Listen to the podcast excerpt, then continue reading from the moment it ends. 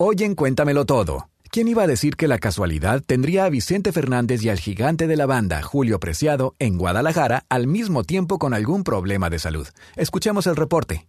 El día de ayer, el gigante de la banda, Julio Preciado, fue trasladado de emergencia aquí a Guadalajara para someterse a una cirugía ocular después de que sufrió un derrame y él eh, asegura que está tranquilo. Su hija Juliana dijo que fue una operación que ya había estado programada de cierta manera, pero que el día de ayer, después de que tomaron un avión, se agravó la situación en uno de sus ojos y debió ser eh, ingresado a un hospital. Todavía no estamos seguros si Julio Preciado está en este mismo nosocomio, porque recordemos que este es un COVID, probablemente lo hayan operado en otro lugar. Estos han sido los breves del mundo de la farándula de Cuéntamelo Todo.